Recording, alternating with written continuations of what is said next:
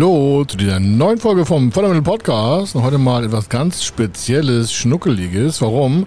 Ich habe mit dem Holger Nentwig vom Podcast, der heißt Lass dich nicht abzocken. Finanzen, Lernen, Planen, Leben. Vier Teile aufgenommen, ganz speziell für Sie. Warum? Er hat mich interviewt und dann habe ich ihn interviewt und wir haben jetzt schon vier Teile und es werden glaube ich sechs. Also ganz wichtig, das hier ist der erste Teil. Der ist in sich geschlossen, den brauchen können Sie ganz alleine anpacken. Sie müssen auch nicht alle vier Teile gucken, aber ich würde Ihnen raten, warum. Wir gehen schon ganz schön ins Eingemachte und Sie hören Dinge, die Sie so von mir noch nie gehört haben. Warum? Weil er ganz coole Fragen gestellt hat und die wir so noch nicht beleuchtet haben. Im ersten Teil ist es äh, eher volkswirtschaftlich, wirtschaftlich, strategisch, ähm, grundsätzlich unternehmerisch zum Thema Fördermittel und auch zum Thema Finanzen. Und die anderen Teile gucken wir die nächsten Tage mal an oder was hören wir uns ja an. Ganz entscheidend ist, diesen Part einfach mal intensiv hören. Warum? Der ist ja aus einer anderen Blickwinkelposition eben vom Holger gestellt worden. Er hat selbst einen Podcast, den packen wir auch in die Shownotes rein. Sein Podcast heißt Lass dich nicht abzocken von Holger Nentwig. Also er hat mich interviewt, das hören Sie hier und das machen wir jetzt.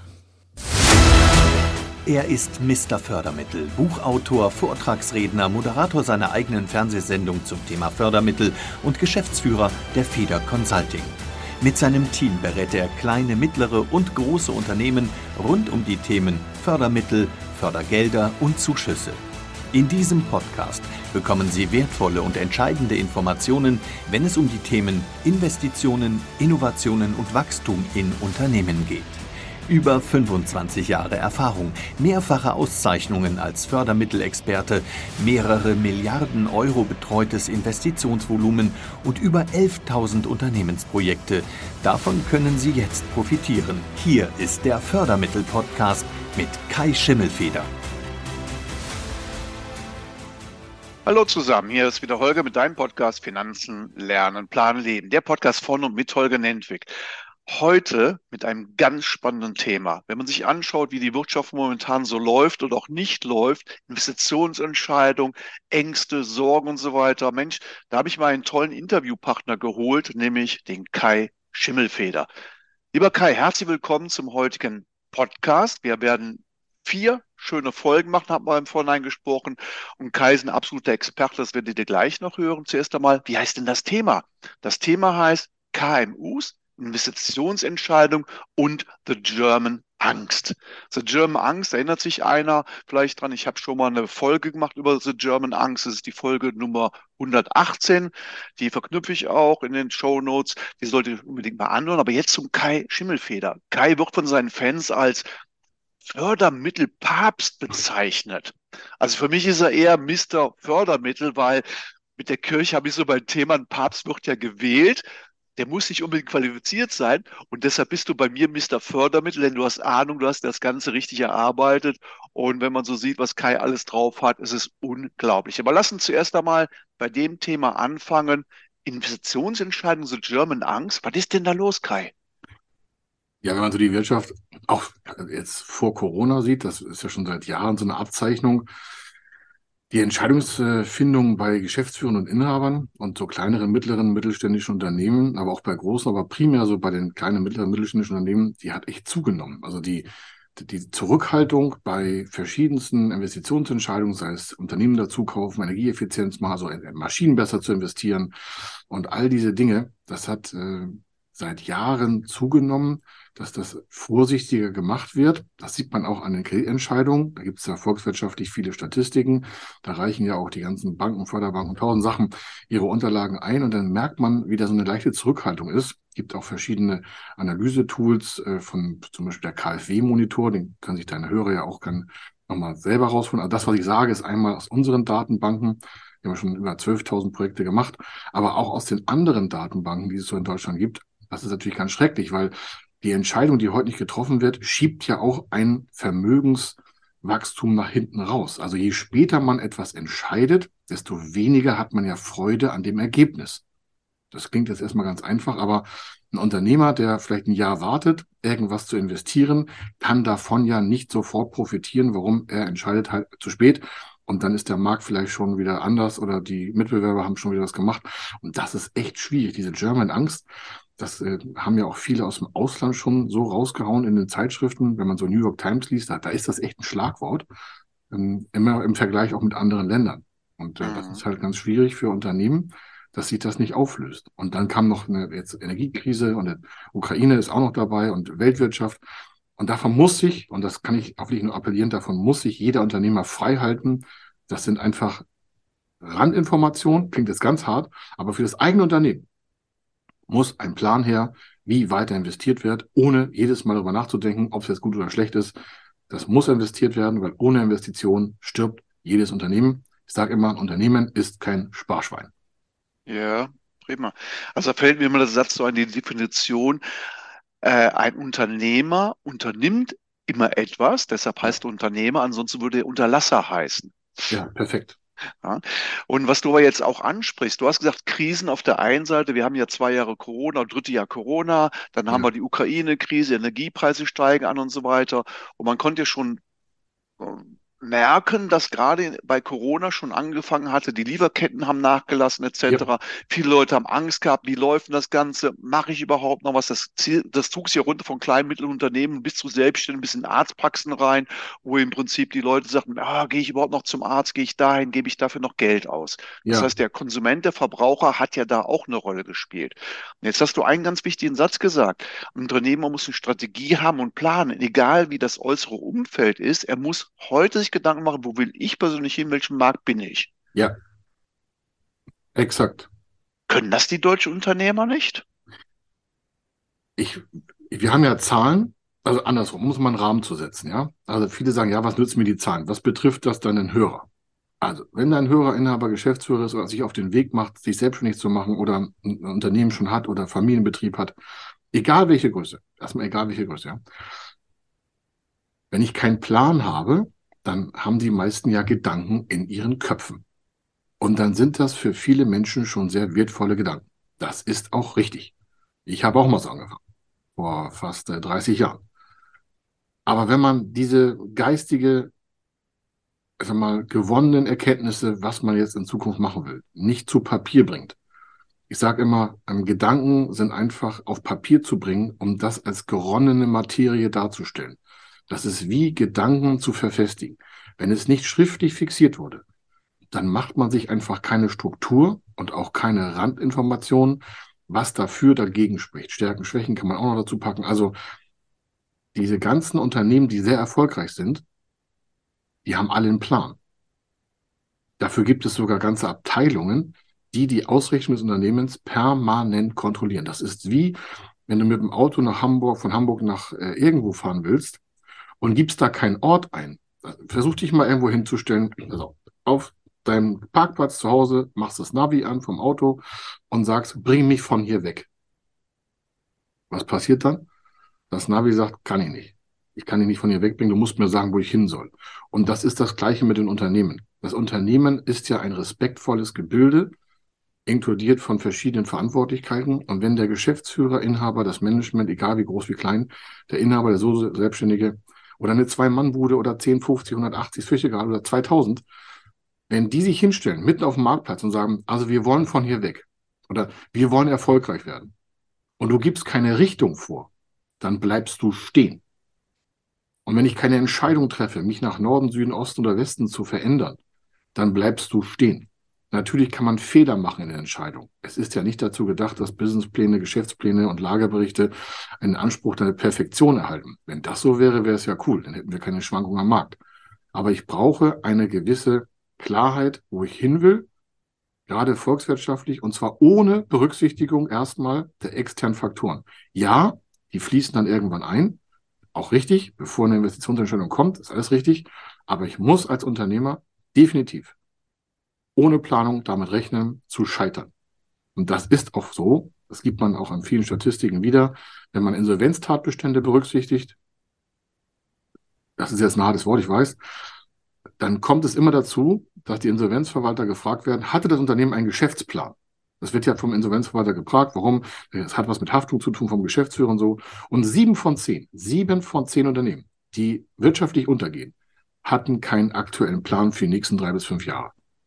Wenn ich sage 70 Prozent von 100 Unternehmen, das sind 70, hatten keinen. Plan, dann ist das signifikant. Das heißt, das ist eine Ursache des Untergangs, dass keine Planung vorherrscht. Das heißt, ich habe keine Vermögensplanung, keine Umsatzplanung, keine Gewinnplanung, ich habe keine Nahmeplanung, ich kann gar nicht richtig Entscheidungen treffen. Und dann kommen wir wieder zurück zur German Angst.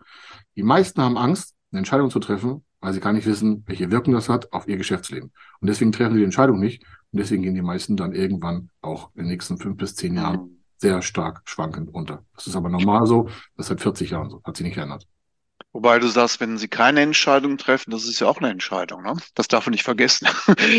viele Leute meinen ja, oh, ich entscheide mich jetzt nicht zu investieren und sonst was zu machen, weil ich weiß ja nicht, wie das ist mit Ukraine, mit Putin, whatever. Ja, ja, Du hast das eben so schön gesagt, diese Außenfaktoren, die sind eigentlich shit egal. Ich sage das jetzt mal ein bisschen provokativ. Ja, man aber muss sie vielleicht im Szenario ein wenig berücksichtigen, aber du musst losgelöst von solchen Außenfaktoren erstmal sagen, wo stehe ich, wo will ich hin? Und der wichtigste Schritt, das sollte man nochmal sich auf der Zunge zergehen lassen, ist ja, du brauchst eine Strategie. Nicht nur ein Gedanke, der im Kopf rumschwirrt, sondern du musst ja. den fixieren. Das heißt, Wünsche sind oder Träume sind Schäume, wie das so schön heißt. Ja. Ach, ich würde mal gerne das und das machen, mache ich heute das oder das. Aber konkret erfolgreiche Unternehmer gehen hier hin und sagen, heute stehe ich hier, da will ich hin, was muss ich tun, um dahin zu gelangen, machen Plan. Und ich habe dir immer den Satz drauf, lieber unperfekt angefangen, als perfekt zu warten. Ja, das ist die Hölle. Und wenn ich dann anfange, hast du ja auch gesagt, natürlich geht das nicht alles 100% so, wie ich mir es vorstelle, aber ich korrigiere dann. Was macht ein Navigationssystem? Ich gebe den Weg von München äh, nach Hamburg ein, ich verfahre mich, dann wird korrigiert und ich gucke, dass ich wieder auf den Weg zurückkomme. Vielleicht ja. durch einen Umweg, vielleicht muss ich ein paar ja. Kilometer zurückfahren. So ist das im Unternehmertum genauso. Das, was du sagst mit dem Umweg, habe ich, äh, das nehme ich mal sofort als Bild auf. Ja, es gibt natürlich eine ideale Strecke, aber selbst das Navigationssystem im Auto bietet dir an, wollen Sie schnell, wollen Sie ohne Maut, wollen Sie Landstraße, wollen Sie Autobahn, wollen Sie effektiv, also wenig Treibstoffverbrauch haben. Mhm. Gibt das ja, das fragt es ja ab. Das heißt, selbst das Navigationssystem in einem Fahrzeug, wenn du ein Navigationssystem hast, gibt dir noch Varianten vor. Aber grundsätzlich gibt es erstmal Varianten. Wenn du keine Varianten hast und einige sagen, guck mal, ein Beispiel, so volkswirtschaftlich, ne? Jetzt können wir natürlich die tollsten Zahlen nehmen von der KfW, vom Institut für Mittelstandsforschung, vom IFO-Institut, vom Statista, von Krefo, von tausend Sachen. Aktuell verlassen wir uns nur auf unsere eigenen Umfragen. Das ist jetzt nicht despektierlich gemeint, aber folgendes. Wir arbeiten ganz, ganz eng mit verschiedenen Forschungseinrichtungen zusammen, nur um uns Wirtschaftsdaten nochmal quasi kalibrieren zu lassen. Wir haben einen eigenen Datenbestand, der ist sehr, sehr groß. Wir haben ja über hunderttausende BWAs hier.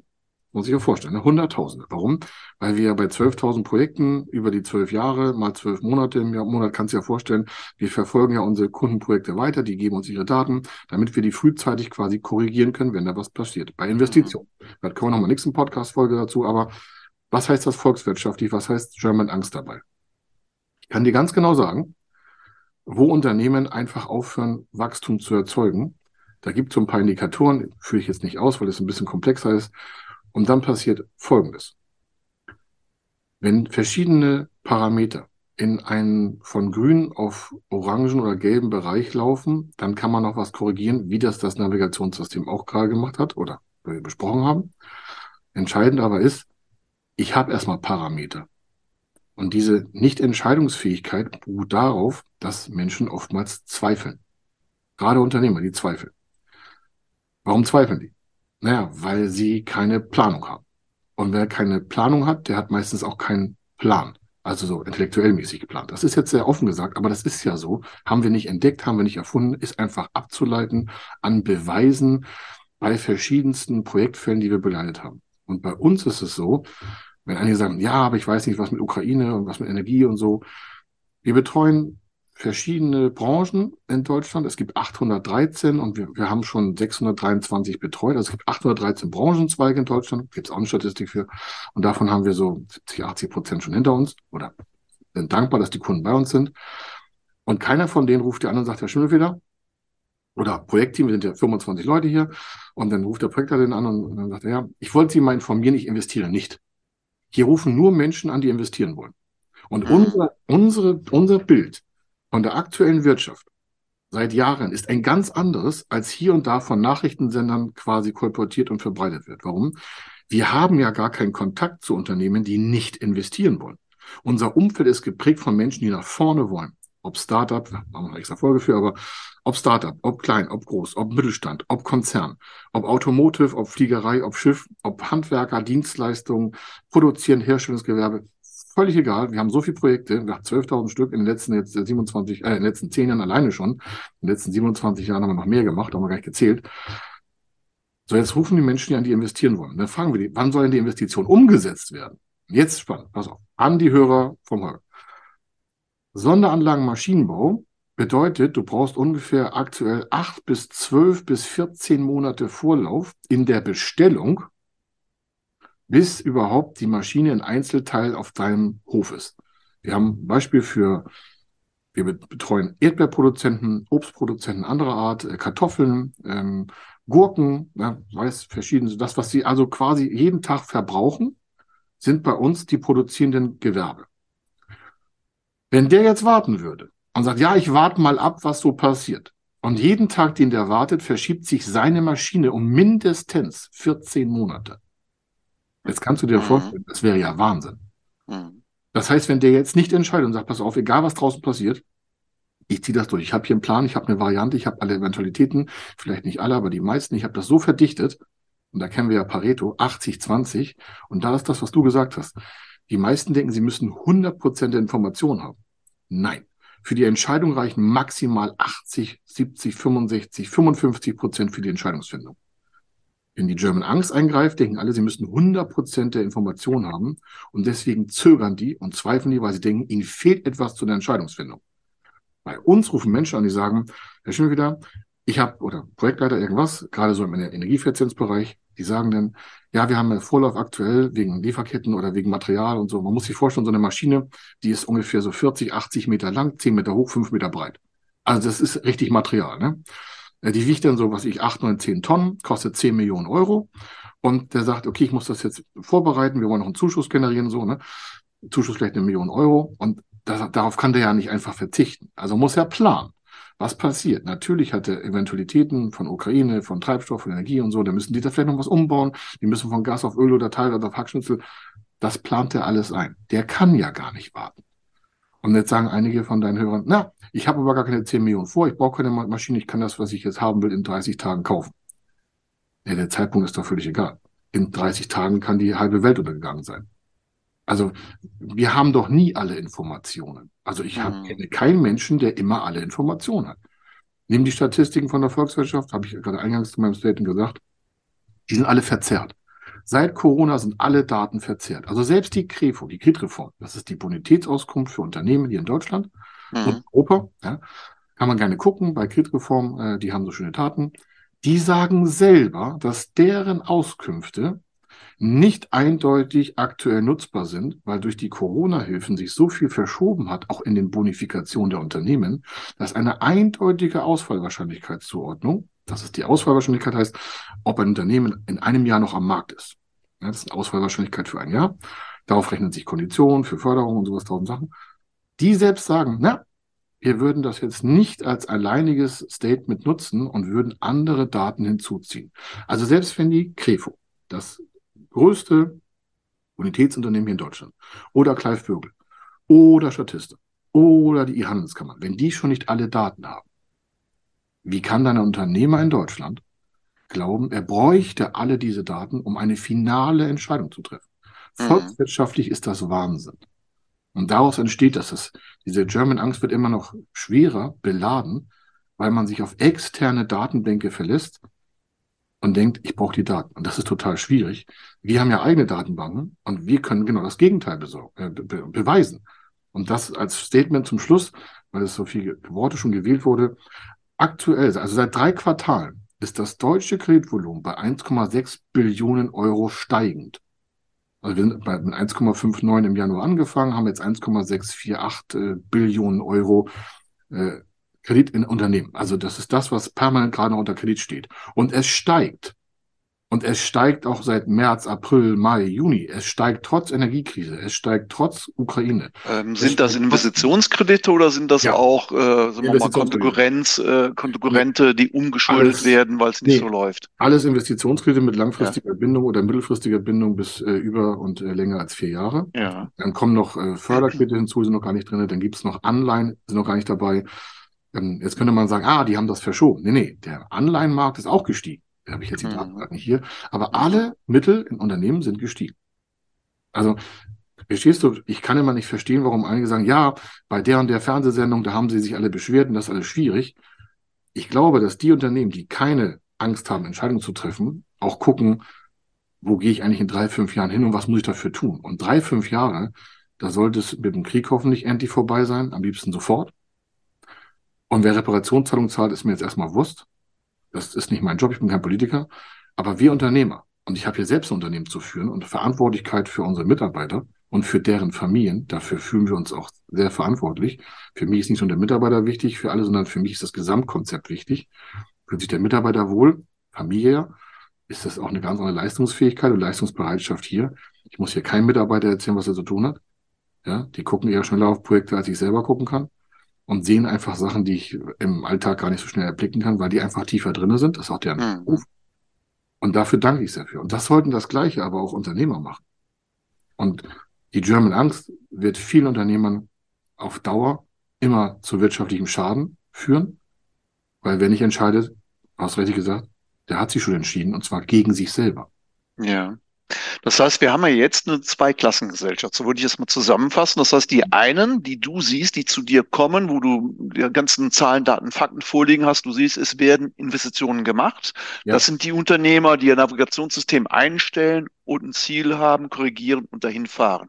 Ja. Die anderen, ja, wie soll man die bezeichnen? Ist das die, die im öffentlich-rechtlichen Fernsehen eher verhaftet sind, die die täglichen Nachrichten hören, die Ängste haben, die sich den Ängsten hingeben und dadurch irgendwie eine Lähmung haben?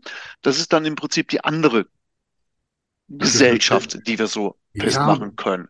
Also vor zehn Jahren hätte ich das genauso gesagt. Da war ja. ich auch so eher schwarz-weiß. Heute nennen wir das selektive Wahrnehmung. Das ist ja kein Begriff, den wir erfunden haben. Selektive mhm. Wahrnehmung heißt, wenn jemand empfindlicher auf externe Faktoren sieht und selber nicht weiß, wie viel wert er ist als Unternehmer, was er schon geschaffen hat an Arbeitsplätzen, welche Krisen er schon überwunden hat, welche Erfolge er schon gefeiert hat.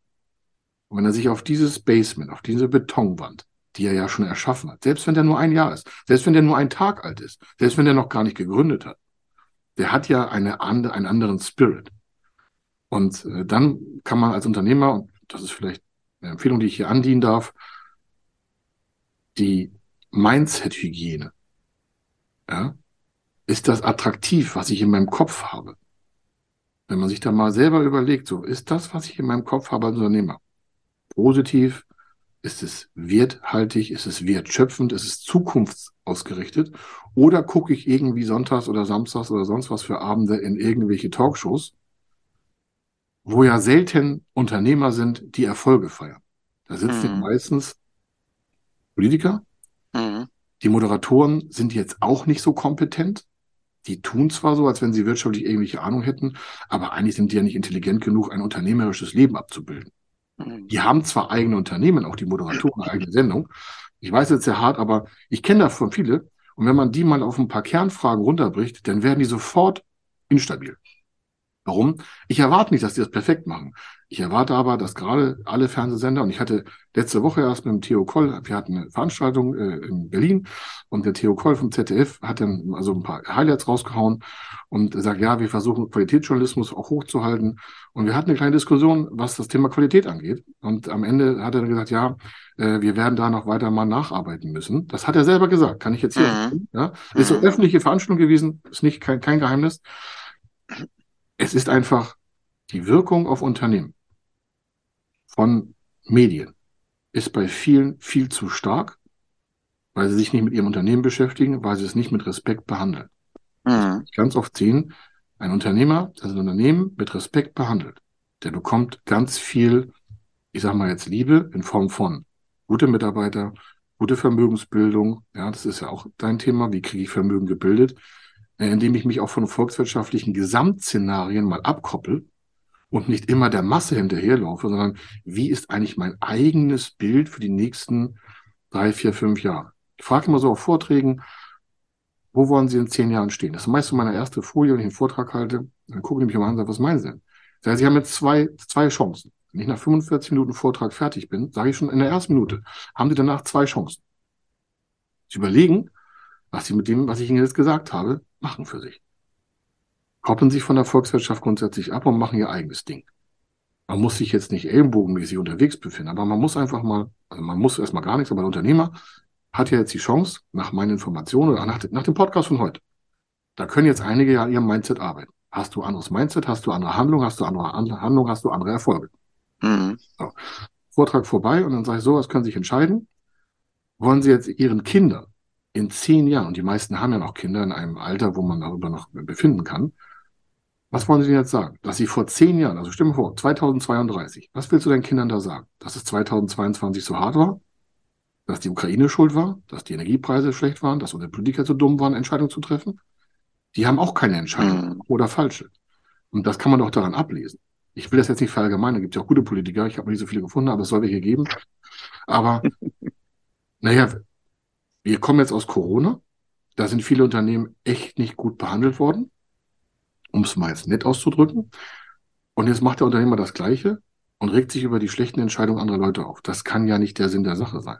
Der mhm. Unternehmer kann entscheiden in 2022, wo will ich in 2032 stehen.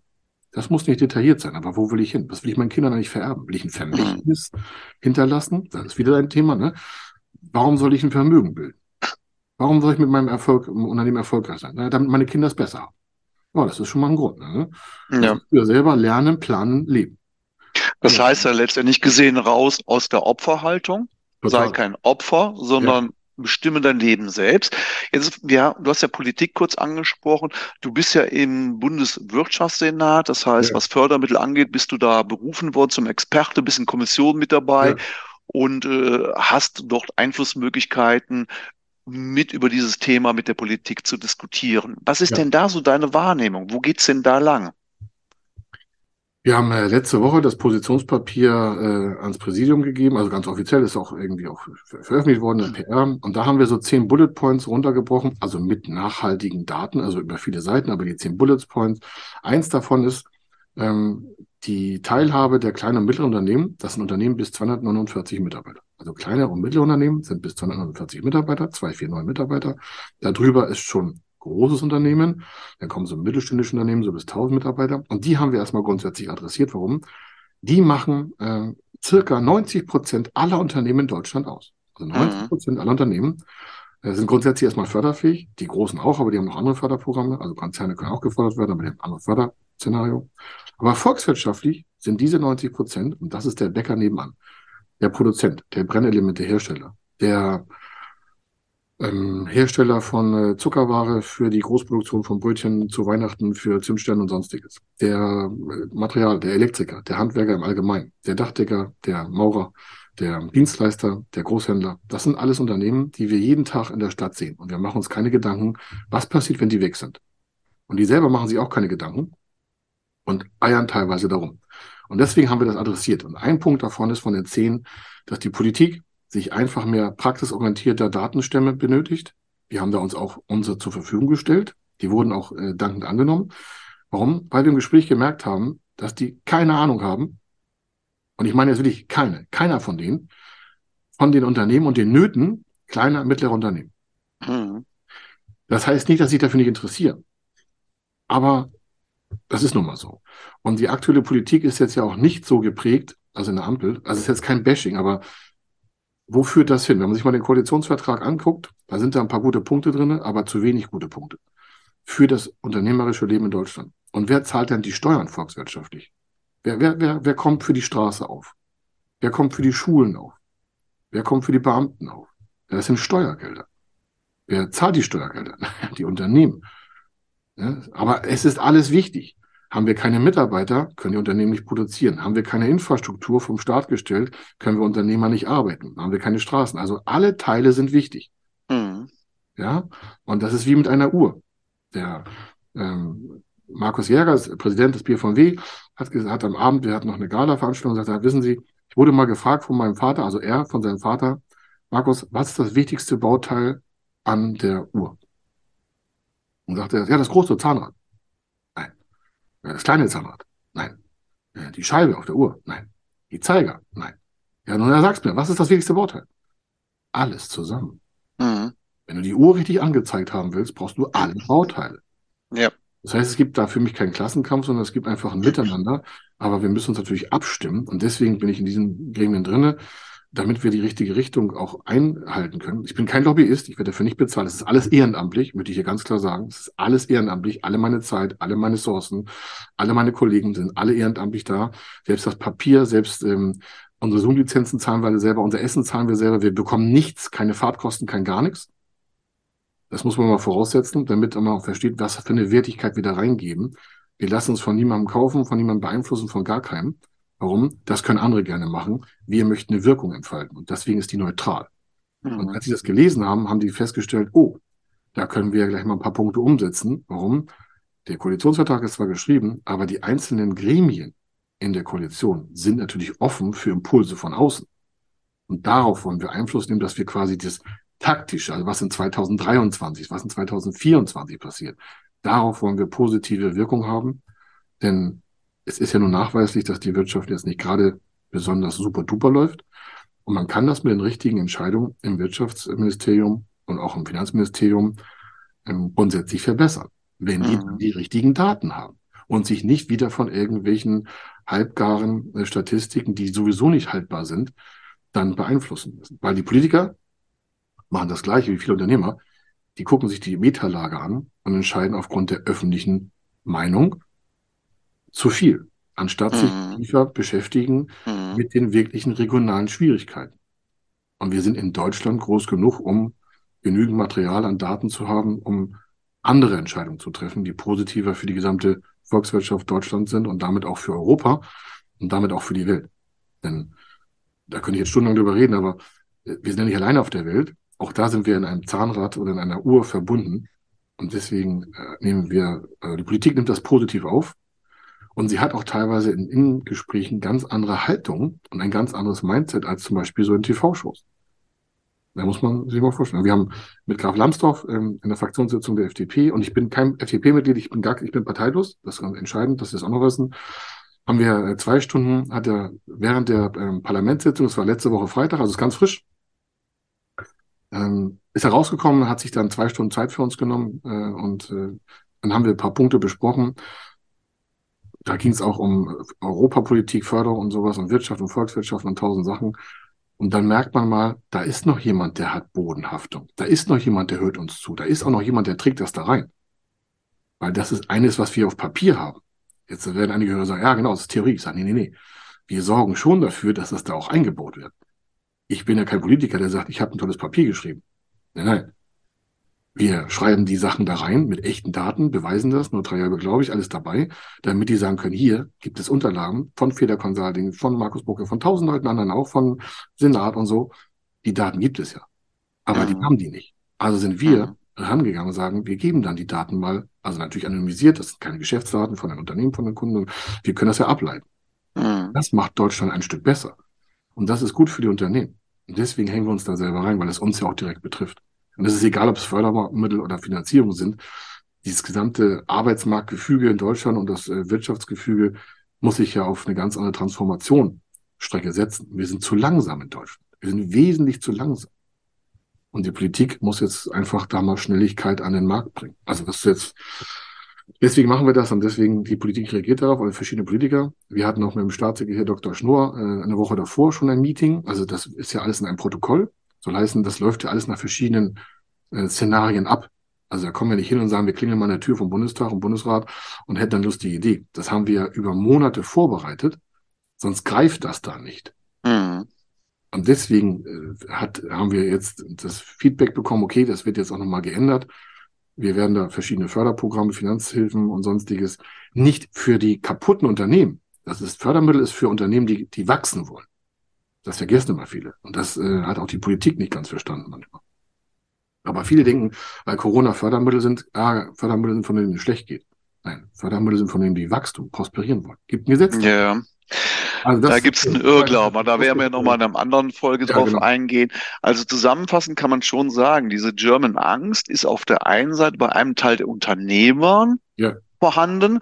Bei Politikern ist es vielleicht keine German Angst, aber was die beiden verbindet, ist eigentlich Zahlen, Daten, Fakten. Es ist eine Unkenntnis. Man weiß im Prinzip, man hat zu wenig harte Daten und Fakten, mit denen man auch planen kann. Ja. Und das finde ich toll, dass du dich da so engagierst, auch ehrenamtlich engagierst im Bundeswirtschaftssenat. So Leute brauchen wir aus meiner Sicht.